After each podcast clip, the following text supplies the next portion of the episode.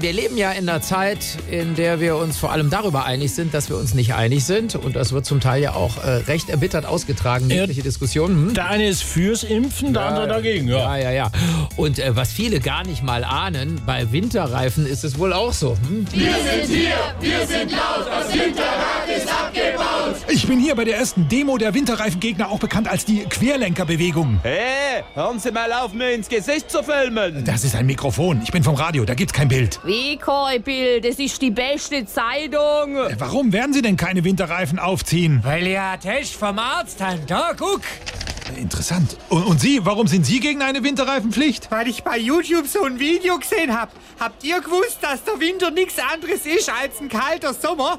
nee, da berichtet ihr mal wieder nicht drüber.